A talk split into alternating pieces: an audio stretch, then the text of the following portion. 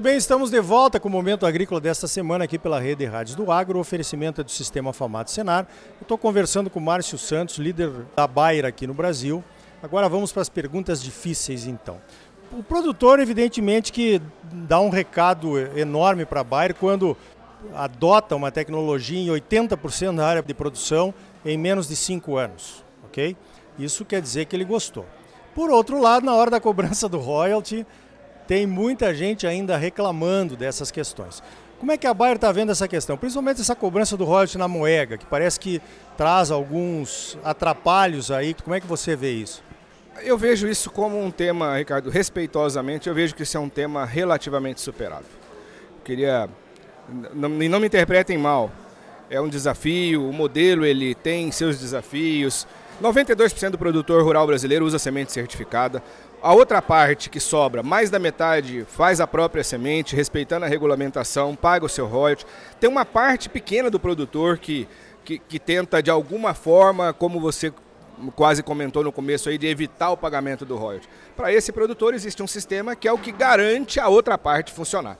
Então, a gente entende que isso é uma questão que está bem pacificada no Brasil e que sabemos que é desafiador, mas estamos tocando e é, é um, é um modelo que sustenta investimento no país.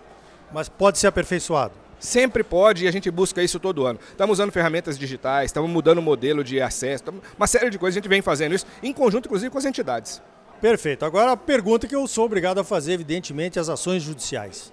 As entidades tentam proteger os produtores da forma como elas entendem que tem que ter uma competitividade maior, talvez, enfim, proteger os produtores que se sentem fragilizados quando negociam um, um por um com qualquer empresa, não exatamente com a Bayer, né?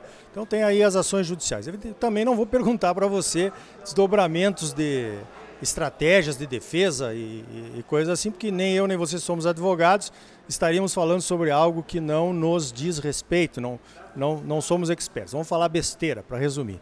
A minha pergunta é a seguinte, Márcio: como é que isso afeta o investimento da Bayer no Brasil?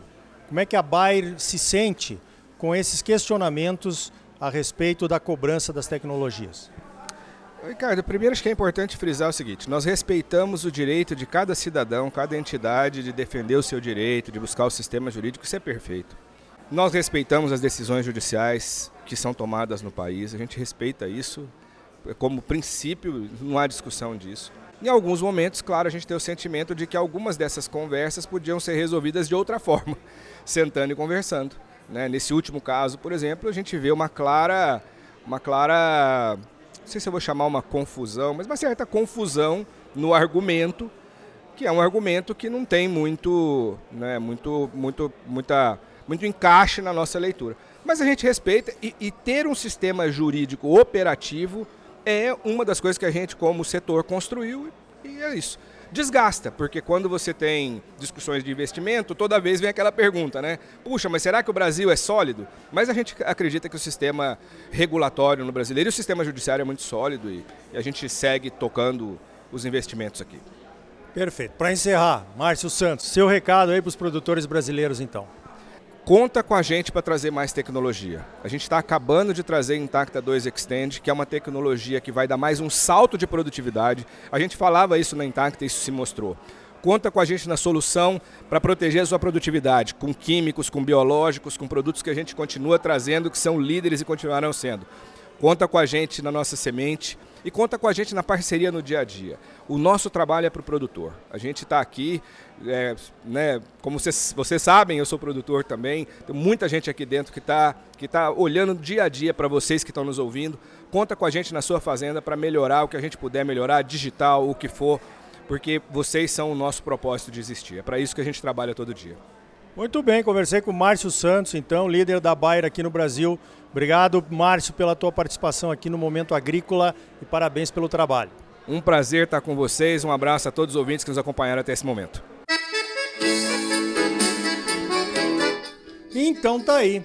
As grandes empresas de ciência e tecnologia contratam os melhores cientistas, montam os melhores laboratórios, os melhores centros de pesquisas e investem nas melhores condições para que as melhores soluções para os problemas dos produtores sejam encontradas e desenvolvidas. Depois, essas soluções viram produtos vendidos com lucros, é claro, que retroalimentam todo o sistema. O produtor acha tudo caro, mas compra e paga quando enxerga valor nas soluções que lhe são apresentadas. Ou não compra se achar que a solução não funciona para a sua condição. Na minha opinião, a melhor opção para os produtores seria estimular a concorrência entre as empresas que desenvolvem essas soluções. Quanto mais soluções para resolver os problemas encontrarmos no mercado, maior a concorrência entre as empresas e possivelmente menores preços entre as tecnologias. Esta é a regra básica do capitalismo: criar a concorrência, a livre concorrência. Pois então, dito isso, gostaria de te convidar para uma reflexão, uma reflexão a respeito do nosso comportamento como produtores em algumas situações. A primeira questão é sobre a valorização das tecnologias que nos chegam através das empresas públicas, e não há exemplo melhor do que a Embrapa, eu acho. Essa noção que está disseminada entre nós de que as empresas públicas devem gerar tecnologias gratuitas é um tiro no nosso pé. O dinheiro público para pesquisas tem sido cada vez mais escasso e as prioridades dos governos são outras. Então, se não retroalimentarmos o sistema, é lógico que a produção de soluções pelas empresas públicas não estará no mesmo nível das grandes empresas multinacionais de tecnologia.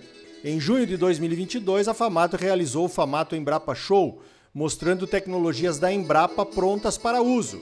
Eu participei da organização. Mostramos 60 tecnologias incríveis, desde máquinas agrícolas, novas variedades, sistemas integrados de produção, softwares e biológicos, até o novo inoculante para gramíneas e milho. Qualquer uma dessas tecnologias nas mãos de uma grande empresa seria um produto de lançamento mundial. Pelo menos outras 60 tecnologias ficaram de fora. E tem gente que critica dizendo que a Embrapa não entrega. Agora imagina se retroalimentássemos o sistema valorizando financeiramente essas tecnologias, como fazemos com as tecnologias das grandes empresas. Outra questão estratégica são os biológicos e as novas variedades. Produzir biológicos na fazenda e salvar sementes para uso próprio são estratégicos na defesa dos interesses dos produtores. Não há dúvida nenhuma e defendemos isso. Mas não remunerar a empresa que está desenvolvendo os biológicos e não remunerar as empresas de melhoramento genético é outro tiro no pé. Um tiro de 12, eu diria. As novas empresas desenvolvedoras de biológicos só terão um caminho: vender as suas descobertas para as grandes empresas, diminuindo a concorrência do mercado. As empresas de melhoramento genético que poderiam usar as novas tecnologias mais acessíveis e de menor custo para produzir novas variedades mais produtivas, como CRISPR, por exemplo, também não terão saída. Se não receberem royalties ou remuneração pelos não transgênicos, a saída óbvia será colocar uma transgenia na sua variedade mais produtiva para garantir a remuneração do seu trabalho. Nossas entidades deveriam atuar mais forte para criar mais concorrência. Do jeito que está hoje, parece que temos vantagens pessoais produzindo insumos na fazenda, mas na verdade estamos fortalecendo a concentração de alguns segmentos. Pense nisso e pode discordar, não tem problema nenhum. Só não leva para o lado pessoal, tá bom? Debate de ideias não deve criar inimizades. Para encerrar mais uma notícia. A Comissão Técnica Nacional de Biossegurança, CTN-Bio, aprovou nessa última quinta-feira, dia 2, uma variedade de trigo transgênica resistente ao herbicida glufosinato e tolerante à seca. A nova variedade se chama HB4 e foi desenvolvida pela empresa Bioceres, uma empresa com sede na Argentina.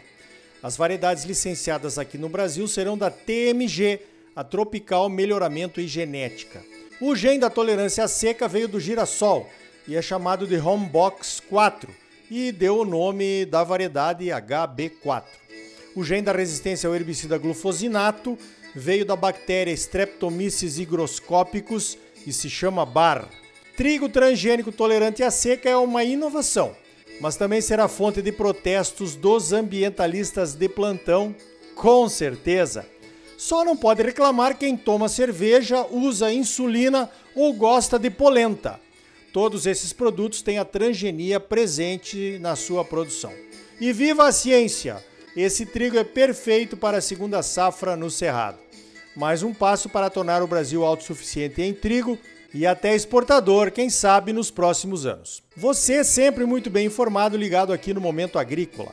Sistema sindical forte e agropecuária próspera. Sistema Famato Senar, trabalhando para aprimorar conhecimentos, melhorar vidas e garantir uma produção agropecuária mais sustentável e lucrativa para os produtores associados.